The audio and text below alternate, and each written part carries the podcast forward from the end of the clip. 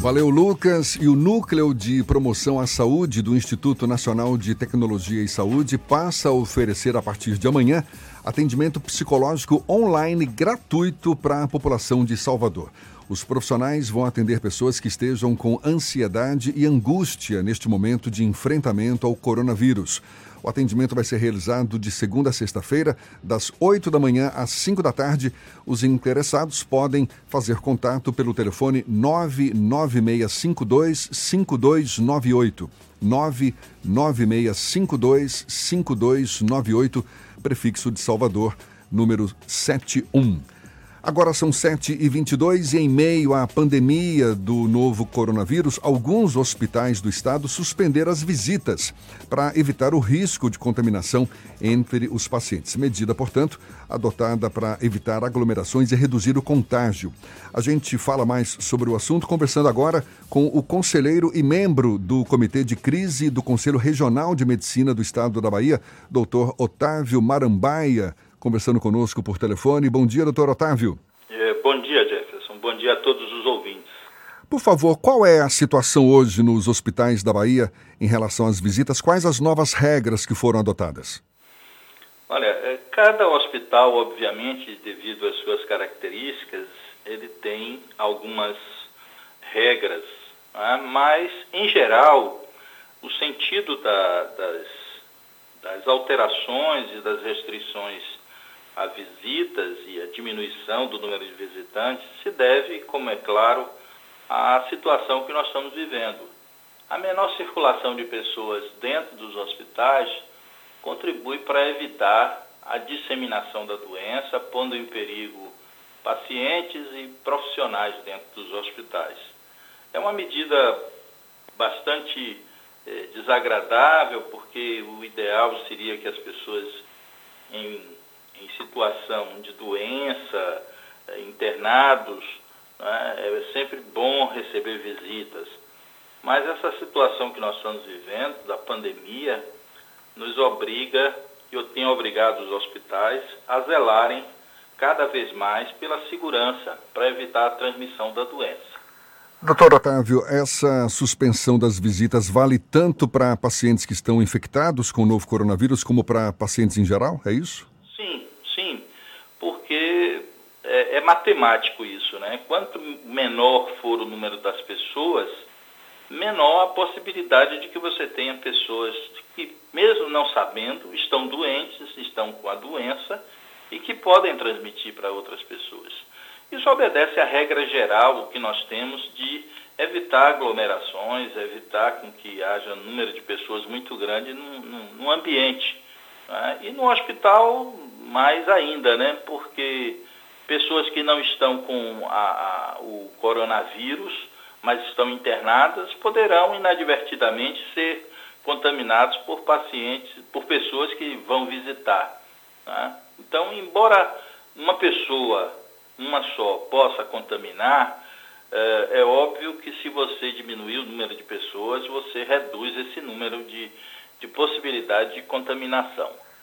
Doutor Otávio, além da suspensão de visitas, atividades também vêm sendo suspensas nos hospitais por causa da recomendação de isolamento social? Você poderia citar algumas dessas atividades que também têm sido suspensas nos hospitais?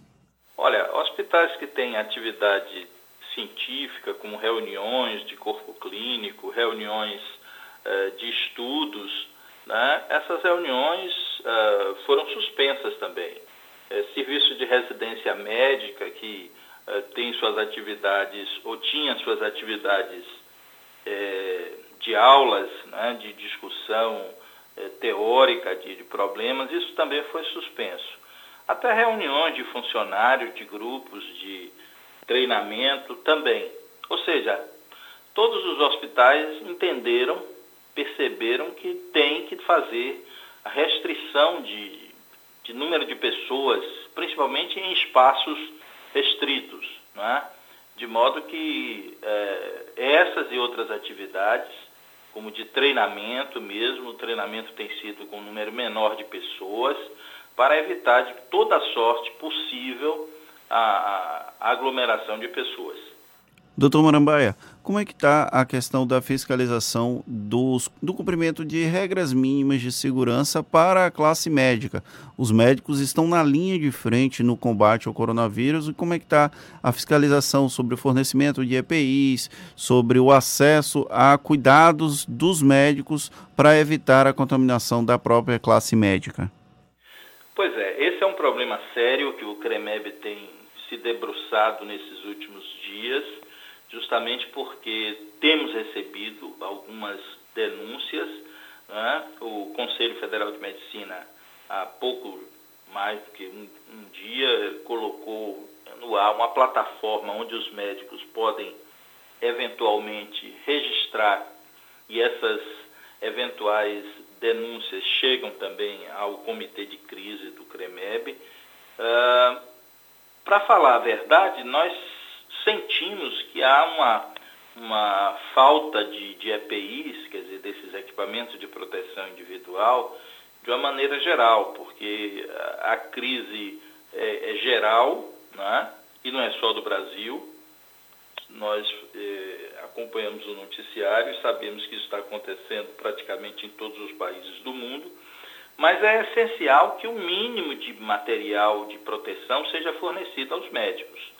Né? Nós já temos casos mundo afora de médicos que estão morrendo ou que estão sendo contaminados e doentes e saem da linha de cuidado.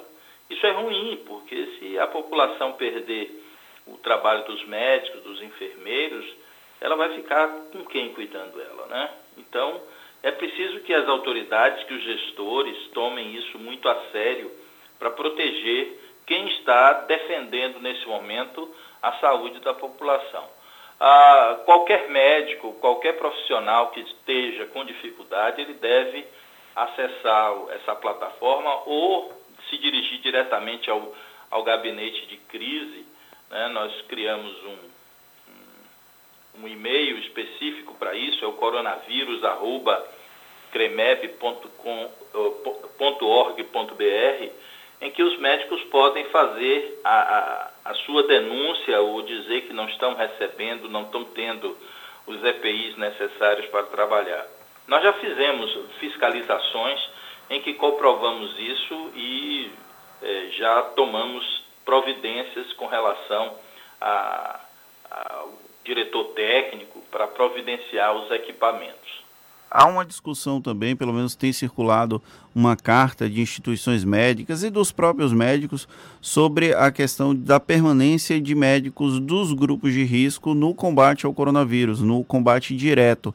O CREMEB tem conversado com autoridades políticas, autoridades públicas, para tentar evitar que esses médicos dos grupos de risco estejam expostos no contato direto com os pacientes que eventualmente possam estar com a Covid-19? fato, nós temos é, alguns, como a própria prefeitura e o próprio governo do estado, têm, obviamente, cuidado dessa questão. Até o momento, nós não temos tido é, queixa de colegas profissionais que têm 60 anos ou mais, ou que têm doenças como hipertensão, diabetes. Né? Então, nós temos tido a compreensão de que esses colegas, eles são do grupo de risco e eles estariam vulneráveis trabalhando na linha de frente com pacientes contaminados, principalmente sem o, o equipamento de proteção. Então, nós temos é, ouvido e tido a, a, constatação de que esses colegas têm sido é, remanejados para outras áreas. Não quer dizer que o, o colega não possa trabalhar em outra área que seja uma área menos é, exposta a, como é que se diz, a, a, a contaminação. E há casos, evidentemente, de colegas que são de grupo de risco e que têm um conjunto de doenças que não o impede de fazer, exercer a medicina num determinado momento, mas que nesse momento, ele estando na, na linha de frente, ele será certamente uma vítima e provavelmente uma vítima fatal. Então nós temos tido esse cuidado, solicitamos aos colegas, porque é, o médico, na sua essência, ele não admite certas dificuldades para defender o, para, o paciente, para trabalhar em prol do paciente, Mas a gente tem considerado para esses médicos que é uma realidade que uh, a sua condição física pode ser um impeditivo nessa hora para uh, trabalhar diante de uma doença que é extremamente contagiosa e que é extremamente perigosa para pessoas nessa faixa de risco. Doutor Otávio, para a gente encerrar, em relação aos pacientes que se dirigem aos hospitais com suspeita dessa Covid-19, qual tem sido o atendimento dado a esses pacientes? A orientação, por exemplo, dada aos profissionais de saúde para receber esses pacientes? Eles, eles são questionados, por exemplo, já na portaria quanto a sintomas respiratórios e febre, por exemplo? Olha, é o que nós recomendamos, que haja uma triagem, que haja um certo uh, cuidado e eu gostaria que as pessoas entendessem. Às vezes o, as pessoas acham que estão sendo discriminadas de alguma forma. Mas é, é um dado real, nós temos que entender, as pessoas têm que entender. Então nós solicitamos que hospitais e, e clínicas façam uma triagem. Qual é o sentido da triagem? Muitos pacientes apresentam sintomas e nós estamos entrando numa época de, das viroses, vamos assim, respiratórias serem muito frequentes. A confusão existe entre a doença, entre o coronavírus e a gripe, por exemplo. É preciso então que as pessoas ajudem nas unidades de saúde, porque isso dá maior segurança, maior agilidade e protege os profissionais que estão diante de um paciente que eventualmente pode ter a, a, a doença Covid-19 e tomar os cuidados adequados. Então, se você hierarquizar nos hospitais, nas unidades de saúde, é, o paciente que é possivelmente infectado daquele que possivelmente não é, você aumenta a segurança do atendimento. E nós recomendamos às pessoas que só procurem os hospitais em casos realmente de emergência, de modo que as pessoas evitem ir a esses locais por questões simples que podem ser resolvidas ou que podem ser que podem esperar, não é? Porque quanto mais pessoas estiverem no atendimento de emergência, maior a possibilidade de que a doença eh, se dissemine e que provoque mais vítimas. Tá certo. Doutor Otávio Marambaia, conselheiro e membro do Comitê de Crise do Conselho Regional de Medicina do Estado da Bahia, o CREMEB, muito obrigado pelos seus esclarecimentos e um bom dia para o senhor. O Cremev é que agradece e eu também pessoalmente, Gerson. Um bom dia. A gente lembra que essa conversa toda você pode rever e ouvir de novo também pelos canais da Tarde FM no YouTube, no Spotify, no iTunes e no Deezer. 25 para as 8 agora na Tarde FM.